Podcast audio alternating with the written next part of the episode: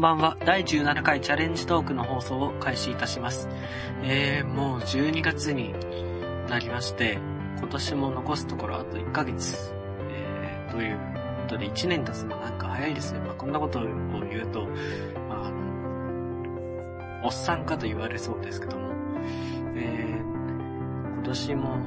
もう残りわずかということで、お仕事されてる方は、そろそろ忙しくなってくるではないでしょうか。えー、さて、今回は、えー、だらだら雑談をしたいと思います。というのは、いつも雑にチックなもんですけども、あのですね、最近というか、ずっとというか、やってることなんですけど、あの、というかまず皆さん、あの、パソコンとかの文字入力好きですか？得意ですか？えっ、ー、と、私は、まあ、どちらかというと好きな方で、入力は遅いんですけども、あの、まあ、速度を上げたいと常に思っていてですね、あの、ずっと、まあ、何かしら、あの、まあ、時々自分で考えた文章を打ち込んだりとかしてるんですけども、まあしてタイピングの練習を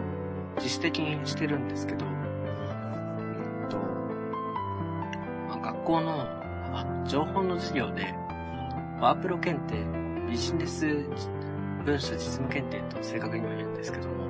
あの、まあ、それをちょこっとやってて、まあ、問題はなかなかすごい面白いんですけど、それってどういうことかっていうと、渡された文章をそっくりそのまま見せることなく、制限時間内に打ち込むというもので、1級から4級まであって、1級は10分間で710文字を全部打ち込むっていうものなんですけど、うんと、まあ、で、いくつか問題も、あの、もらってるんですけど、自主的にそれ打ち返ってもう一回やってみたりとかしてですね、すごい楽しいです。で、まあ、それだけではつまらないんで、あの、今回中間試験が近いこともあって、あ社会の授業で渡されるプリント、ところどころ四角になっていた穴埋めをするんですけど、穴埋めをしながらですね、周りの文章もそっくりそのまま打ち込むっていうことをやってます。というか、はい、やってました。あの、まあ、現代社会を、まあ、一部、それをやって、で、まあ、試験、テストが終わってから、こっちはなっちゃったんですけど、あ